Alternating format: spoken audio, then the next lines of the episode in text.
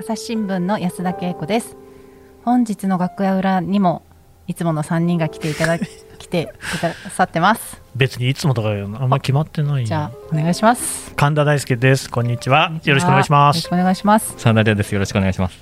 飯沼正人です。よろしくお願いいたします。よろしくお願いします。はい。今日のテーマは何ですか？ズバリ語学習得法ですって言ってね安田さんに呼び集められましたけれども、はいはい。ここには誰も語学マスターはいません。だって神田さんほら特派員じゃないですか。そうですね、うん。多分まあ国際報道部歴代の中でももう英語力に関しては最も低いぐらいじゃないですかね。あのでも特派員派遣前ってうん。語学留学しませんでしょ、ああでしたっフランス語で留学しましたね。けこれ選べるんですか？え っとね選べるんだけど事実上選べなかったですね。えっとね僕が留学う社費で留学した年は英語が2人はい、中国語が2人それからドイツ語うん。アラビア語フランス語。で全部で7人だったんです枠はね、はい、でアラビア語はもうすごい難しい言語なので、はい。文字も全く違いますからもともと大学なんかでアラビア語を習得したことがある人だけですよっていう枠だったから僕は対象外なんですよ。でだから英語がいいですって言ったんだけど英語はなんか別に優秀な人がいたからダメですっていうことになって。えでどこが空いてんですかっていうふうに当時の上司に聞いたら、はい。ドイツ語とフランス語だっていうからまあ、じゃあまだフランス語の方がアフリカとかでも使ってるし、うんうん。いろいろこう使うところがあるのかなと思ってフランス語にしたんですよ。えあの第二外国語は大学の時は何をしてたんですか？中国語です。中国語。全然覚えてません。まあ覚えてないです。あら。でフランスに行って1年ですか？はい。語学学校に行ってました語学学校。普通の人ははねあの大学の学部に行くんですよ。うん。僕ぐらいのもんでしょあんな。語学学校に現地で通ってたのね。はい。まあそんな神田さんが中国語フランス語をどうやって習得したのかなっていう中国語だから習得してないし。聞いていきたいと思うんですけど。で真田さんは、はい、はい、なんと海外になんとお住まいだった。なんと。1年間留学が必須の学部に通っていたのへでー、強制的に強制的に送られました。外国語学部ですか？強制的に。国際教養学部っていう学部で、あの外国語を学ぶためじゃないんですけど、英語を使っていろんな広く浅く学ぶみたいな。どちらに留学されたんでしょうか？スウェーデンに1年間行ってました。スウェーデンえ寒そーそんな感想。うサウナのサウナの国ですよね。それフィンランドそれフィンどっちかというとフィンランド失礼しました。ですけど。スウェーデン語ということなんですか？スウェーデン語もあるんですけど、まあ、基本的にこう第二公用語として英語があるのであの国は、なのでみんなペラペラなんですよ。だから基本的に外国人の人と現地の人が喋るときは英語で普通に。そうなんですね。真田さんは大学現地で大学に通われたって、現地でそうですね。1年間、えーじゃあ英語で授業を受けてる。英語で授業。日本の時も全部英語なんですよ。うちの学す部ごい。でも僕ずっと北海道にいたんで英語なんか喋れなくて本当に なんなんなんでいるんだろうって。最 初えじゃあ同級生もこの外国英語でちょっと雑談とかもいきなり「Hey」みたいな感じで。あそうですそうですそうです。えー What's up? みたいな。いやなんか。でだから僕はこう18年間北海道の田舎で育ってもう英語の絵の字もないみたいなところで、どっちかというとこう日本語すらなまってるみたいなところで 育ってきて今日急に東京に出てきて「You What's up?」とか言われるわけじゃないですか、うん。もう本当何なんだこれと思いながら言ってましたね。飯沼さんの外国語僕この中で一番多分歴ないんですけど大学の時にあの一時期英会話行ってでその後に1ヶ月バンクーバーに行きました。あ短期留学。短期留学でしたね。でも短期留学なんでなかなかその仕事で使えるようなレベルにまでは全然上がらなかったですねやっぱりね。1ヶ月どういうところで生活してたんですか？僕はそのどういうところで語学学あ語学学校に。であのなんホームステイですね、うんうんうん。あのただフィリピン系の家庭だったのかな、うん。フィリピン系の家庭にあの居候させていただいて、うん。そこの家族と話しながら、まあ、語学学校で勉強してたって感じでしたね。うん。うん。いや皆さん語学歴すごいしっかりしたな。いやいやいやいやいや。あなたあなた聞いてますよ。高校何でしたっけ？高校英語科というところに一応通ってたんですけど。すごいじゃないですか。でもね高校時代の英語っって生きないですよね。そんんななここととないですよ。全員が否定してますけど、生きてます？生きてます。生きてないな。うん英語科3年通ってましたけどうん、多分理数科に行った同級生の方が喋れると思う。えそれは何を勉強するんですか？英文、ん英語科ってのは。あのー数学の授業よりも英語の授業が多い。大変なことじゃないですか。コマ数的に多いってことですコマ数的に多くてあと何でしたっけ？ELT ん？ああ ELT け？って何でしたっけ？LET 何でしたっけ？ありましたね。ありました。えーと。ELT はあなたエブリリドルシングじゃない？の ね世代えそれ違うんじゃない？のそれ違ったかな？まあ何でもいいですけどだってほら普通英語の授業ってリーダーグラマーとかって分かれてるでしょ？ああいうのは分かれてたんですか？ごめんなさい。ちょっと何言ってるか分かんない。え？嘘マジで？世代の違い？文法をやるのがグラマーで、はいはい。あとなんかひたすら読んでいくのがリーダーとかって分かれてたけど僕のとこ。なんか一応授業は英語の本教科書を読んだり文法も習ったりするんですけど一応英語の授業中は先生は英語で話しかけてくるってそれはあの外国人の方が先生なんですか？日本人。いやもう純粋ジャパニーズですね。へえ、はいでもやっぱり英語にすごく力を入れているっていうそういう学校だそうでしたね。うん、え大学は？大学は全くあの留学もせずにあの国内にドメスティックな生活を送ってたんですけど、なぜ英語科に行ったのに？ね、で周りはあの帰国子女が多くてうん。だから本当になんかちょっと俺の iPad どこにある？みたいな人とかいて。いいですね。やたらと単語単語の発音がいいですよね。ね。クラスに入ってくる「Yo, what's up, man?」とか言ってたんですか？ええー、みたいなわかります？これ。やってる人とかいましたよわかります本当にやってたの？あ私はやってないです。けどいますっていう人はいたんですね。やってる人いました。素敵な学生生活じゃないですか、ううん。んさあ。じゃじゃあ。私の話は突っ込むなと言わんばかりですけれどあでも私あの一応フランス語を授業で取ってました。そうか。第二じゃあで外国語きるんですね、アンプ。アンプ？アンプティプじゃないですか？アンプティプ。わかんない。そうなのかな。あいやいや両方あるんですけれども、アンプよりもアンプティプって言った方がもっとより少ないんですよね。あめちゃめちゃちょっとってことですね。そうそうそう。です。その通りです。うん。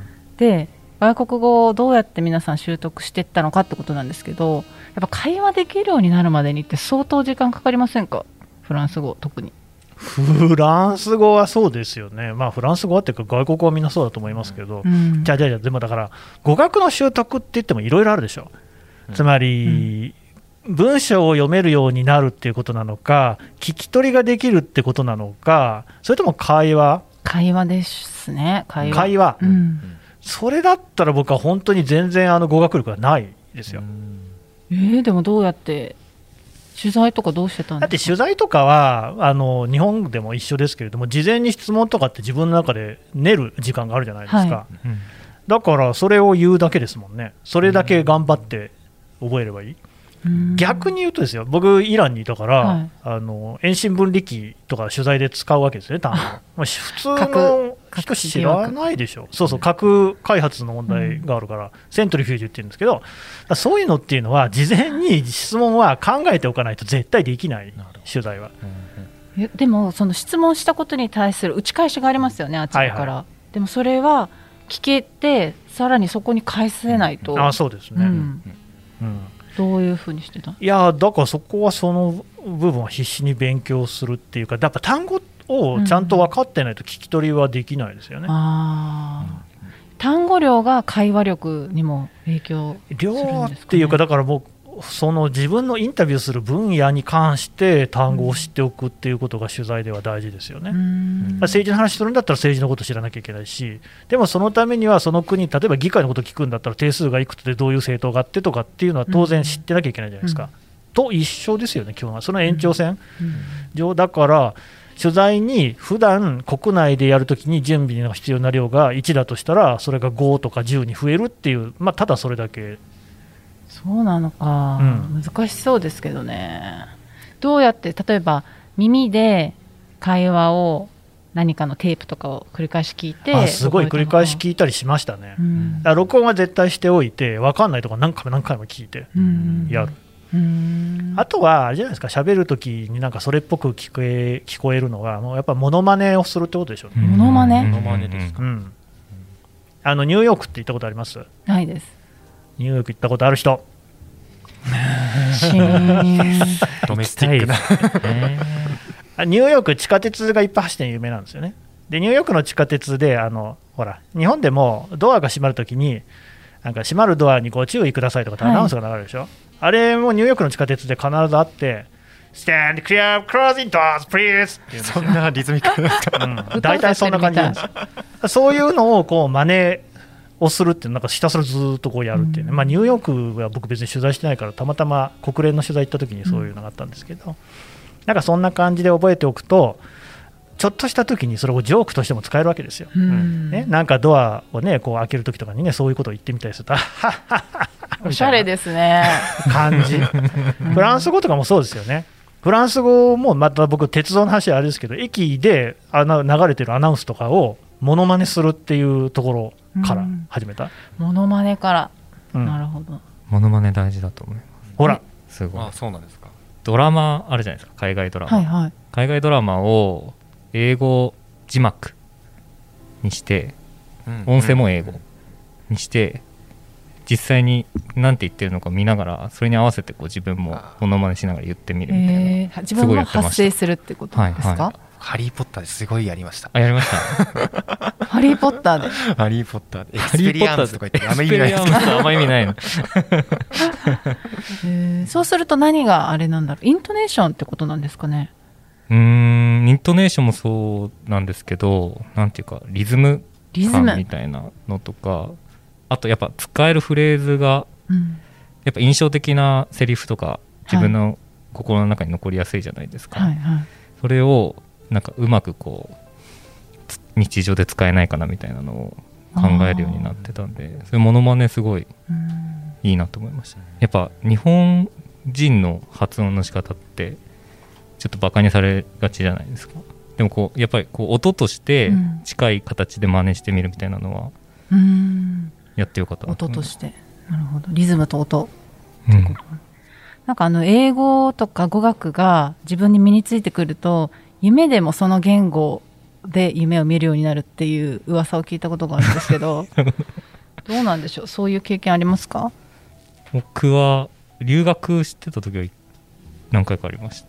英語で夢が流れてくる。英語で夢が神田さんは？いやー私ね夢見ないんですよ基本的にね。そういう話。です。そういうこと。一切合切そういうの。は一切がただね、なんかさっきから安田さんの話聞いてて気になるのが、はいはい。基本的に僕のね、僕のこう信信念というか理解では、はい。日本人は大人だったら全員英語は喋れると思いますよ。うん。だって義務教育で3年は必ずやってるでしょ。まして大学出てる人とかだったら高校でもやってるから6年でしょ。うんうん。6年英語やって喋れないわけないんですよ。で、ただ喋れないっていう人は多いと思うんですけど、それはなんで喋れないかっていうと、日本にいるからですよ。うん。話す機会がないそうそう、だってこれがアメリカ行ったり、イギリス行ったり、他の外国行ったりしたときに、英語使わなきゃどうしようもないっていう状況に追い込まれたら、絶対使いますし、使える、うん。単語知ってんだもん、日常の会話なんて大体ね、300語ぐらい使えれば絶対できますよ。そうなのか、うん。とっさに出てくるかな、いやいや、あのね、もう絶対ね、日本にいるとね、恥ずかしさがあるんですよ。ある、めっちゃある、うんそれはそれはす。だから喋れないんですよ。確かそれだけ。みんなね、鎧を着ちゃってるんです。なんで恥ずかしいんですかね？それは多分でも、方言を人前で喋んないと同じだと思いますよ。ううんんだからまあでもそれ関西の人はあんまり通じないかもしれないけど やっぱり気恥ずかしい私の英語は間違ってるんじゃないかとか、でも本当考えてみても欲しいんですけれどもよくその日本人なまりの英語 Japanese English とかって言うじゃないですか、まあ、その通りだと思いますけど、僕も L と R の発音の違いとかよくわかんないですけどけどそんなの世界中でそうなんですよね。うんうん例えば、これあんまいい言葉じゃないですけど、 Masala English っていうことあって、これインド人の使うね、英語のこと、そうやってこう、まあ、なんていうか、ある種差別的に言うことが多いんですけど、それは。ただやっぱりインドの人って、なんだっけな、あごめんなさい、僕が知ってるのはエジプトだ、エジプトの英語だと、P の発音がうまくできないんですよね。だからペンっていうのがベンになっちゃったりするとかっていうのは、これはどの国も全部あるんですよ。うん。インドにはインドの鉛があるし、シンガポールにはシンガポールの鉛がある。で、それを気にする必要なんか一切ないんですよね。むしろネイティブが喋ってる言葉でもアメリカ人なまりだって思うぐらいでちょうどいいんじゃないですか。なるほどな。あいつらなまってんなっていうカリフォルニアなまりだなとか思ってまあ実際なまりありますし、うん。イギリスは特にスコットランドの方とか行くと全然またこう発音違ったりしますからね、うん。ということなんでそれを気にしているだけっていうことですから全員英語はもう喋れるんです。なんだそうだったのか。ちょっと待ってお疲れ様でした。いやそんなことはないと思うんですよ私高校の時にその基地内の米軍基地内の高校と交流があるんですよね。ねそうあってで生徒たちでグループを作ってなんか発表とかしたりするんですけどしたことがあるんですけど、あのー私ねやっぱ神田さんがおっしゃること本当その通りで何て言ってるかも分かるしあこういうことだなこうしたらこうだなって思うんですけど言えないんですよ自分で英語で。うんでそこがすごいあれで稽古はなんでずっと黙ってんのって本気で心配されましたもん。なんで何も言わないの？言言われてもうんそれでも押し黙るみたいな。うんうんうん。だからねなんかバンとどっかで鎧を打ち捨てられたらいいんですけどその機会がないままここまで来ちゃったなと思って。うん。どうやって鎧は脱ぎ捨てたらいいですか？でもなんか僕 その僕バンクーバー1ヶ月しかいなかったですけどそのなんかやっぱ日本人ってやっぱおとなしいなってその時にご、まあ、その語学学校を見た時にすごい思いましたね。僕も含めて友達とかも振る舞いを見てるとそのたその時は確かヨルダンの人とか来てたのかな？イタリアの時とかイタリアの人とかも来てて。まあ社交性がすごいんですよ。うんうんでよくよく英語来てると別にそんなに綺麗な英語を話してないわけだし、なんかめちゃくちゃな言葉を話してるんですけども「Hey yo」みたいな感じでうん。こうみんな肩組んででなんか拙い英語ですけど仲良くやってるみたいな。そういうマインドがねやっぱ必要だなって思いましたね。どうすりゃいいんですかねこ飯れ沼さんはそのそこで話せるには？慣れてないですね「Hey yo「Hey yo」なんて言えないです。よなんこれはどうしたもんか。そうだから突破がね難しい、うん。真田さんどうやってコミュニケーションいや僕あのー大学の時のゼミの先生お世話になったゼミの先生が元毎日の記者なんですけど、はい。その人は英語は別にうまくないんですよ。はいで発音も全然別にその流暢とかじゃなくて、結構カクカクしてるんですけどでもその先生の授業も英語でもちろん行われるんですけど発言しないものは全員楽だ楽天っていうか、んその単位上げないみたいな。そ声を出すことに意味があるみたいな、うん。でそれでお前の英語が下手だって言われたらそれは差別だと言えと。うん。え普通にその外国人の方とか日本でも働いてますけどなんか別にたどたどしい日本語でも全然なんかあうまいねって思うじゃないですか,、うんうん。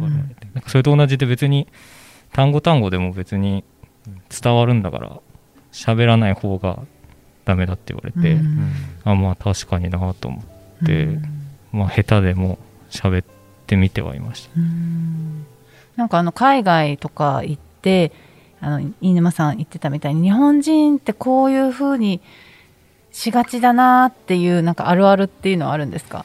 あー日本人同士でたまりがち。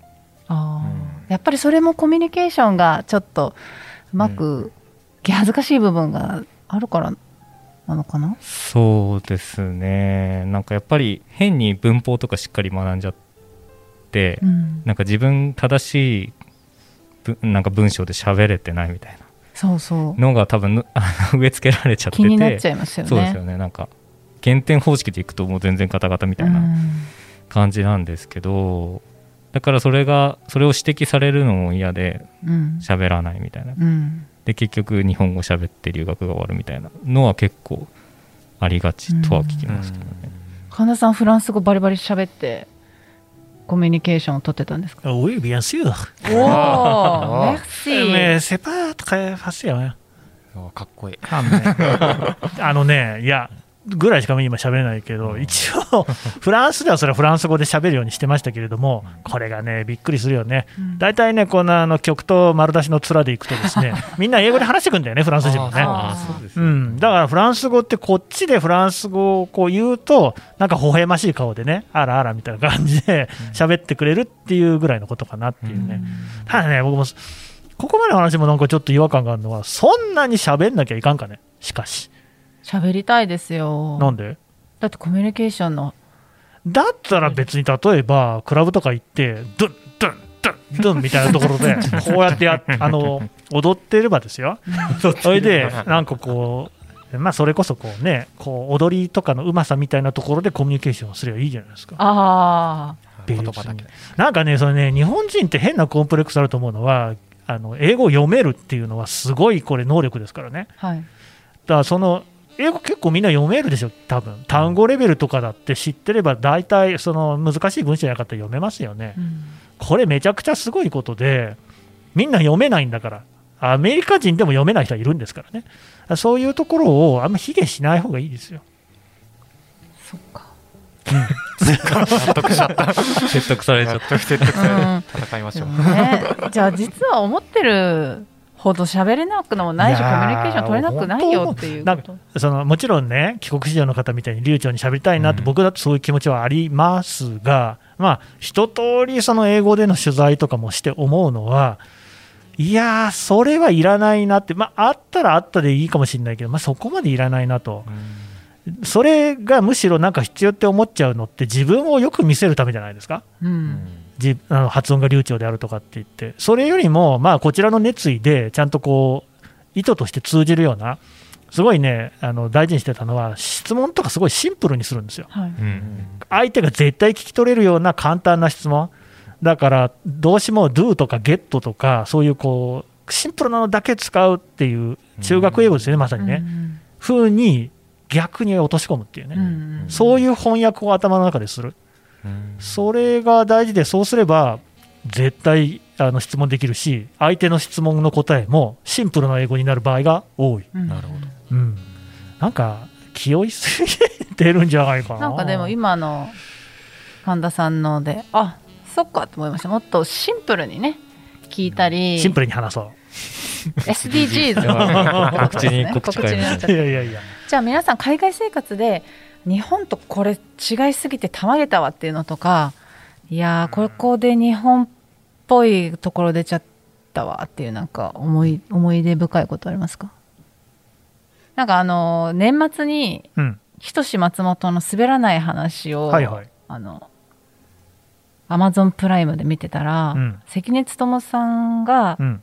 ハワイかどっかにいらっしゃった時にあの3人でお食事することになってたそうなんですけど、うん。テーブルのこの案内される方に何人ですか？って聞かれて3人ですって言ったんですけど1人の方は後から来るははずだったんですって。だから実際にその場にいるのは2人なんですよね、うんうん。あと1人は？って聞かれて後から来るって言いたいんだけどとっさに出てこなくてでもなんか言わなきゃって思って出てきたのが後から来るって言ったらしいんですよ、はいはいはい。日本語でそねそれでいいんです、それで。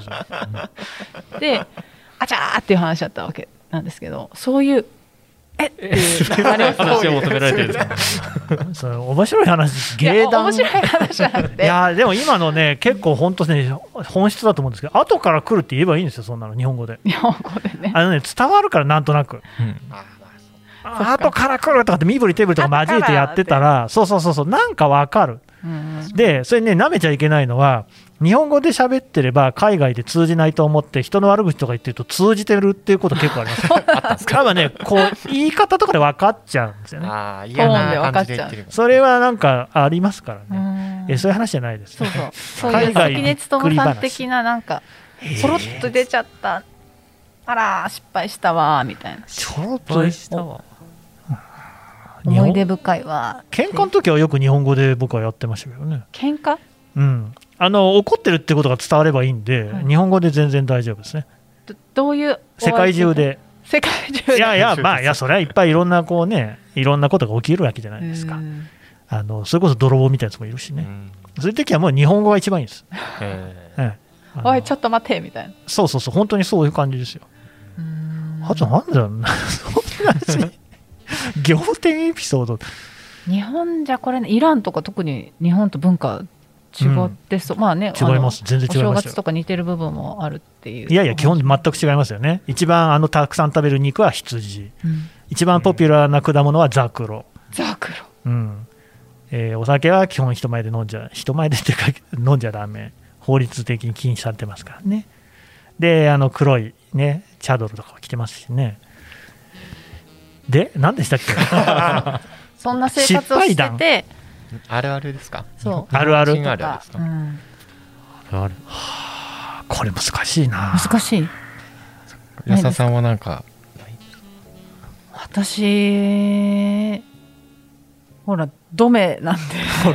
ほらどうもえっとね、テヘランあるあるとしては、僕のいた頃のテヘランあるあるとしては、女性、スカーフかぶるときに髪の毛たくさん見せるようにしがちみたいなのありましたね。なぜ？え、そんな、本当はスカーフかぶりたくないんだもん。だから、そのイスラム教のこう教えにのっとって、はいでイランには、えーとそういう警察もね、そういうこう服装とかのチェックをしている人とかもいますから。でそういう人が見見とがめると、もうすぐになんかピーピーみたいな感じでね、えー最悪逮捕されちゃうんですけれども、でもやっぱりみんなこうおしゃれっていうのは反抗心みたいなのもありますからね、はい。でそういう中でスカーフをどういうふうにこうね着るのかっていうのがこれ一つポイントになってくると、うん。例えば頭の上にねお団子酔いみたいなのをするわけですよ、でその上にスカーフ乗せるんですよ。そうすると空間ができるから見えるでしょ？だか らね。面白い。そうなんですね、うそうそうそうそうこの海外ヨーロッパに行った時に多分そのイスラムの方だと思うんですけどあの頭をこうスカーフで巻くんですけど、そのスカーフがねとっても鮮やかな多分エルメスのスカーフでゴージャスだったんですよ、うん。だからイメージが本当に黒い布でっていうとかシンプルなのっていうイメージだったんですけどあこういうおしゃれしてるんだっていう。ブランドも出すんですねそういうスカーフ。そう。へー。すごいやっぱおしゃれしてるって思いましたけど、あと今ちょっと思ったのがやっぱ海外行った時にあみんなこんな風に宗教を持ってるんだ。っていうのびっくりしましたねね今話を聞いて普通に日曜日の朝に教会行くんだ。って思ってそこは僕大学生の時はびっくりしましたね宗教との出会いぐらいの感じでしたねでしゅでちょっとついていったらなんかギター持って歌ってるのが教会で歌ってるみたいな感じであこんなになんか敷居の低いものなんだ。みたいな感じなのを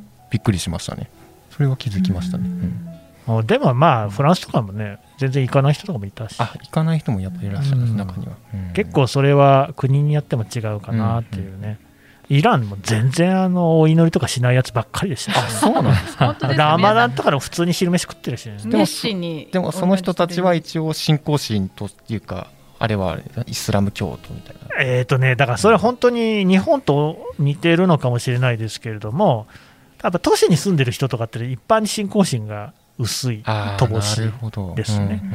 うんうんだし、その宗教的な行事みたいなのにもあんま行かないっていう感じがあるかな。イランなんかでもね、本当にあのお金持ってる人たちとかっていうのは、アメリカとかはい。ヨーロッパの文化を取り入れることにすごくこう、ねうん。熱心ですからね、うん。ハロウィンとかやってましたからね、なるほあそうハロウィンなんてキリスト教ですらないんだけど、うん、やってましたね。話はまだ続きますが、続きは次回。楽屋らでは、リスナーの皆様からトークテーマも募集しています。ハッシュタグ、朝日新聞ポッドキャストでつぶやいてください。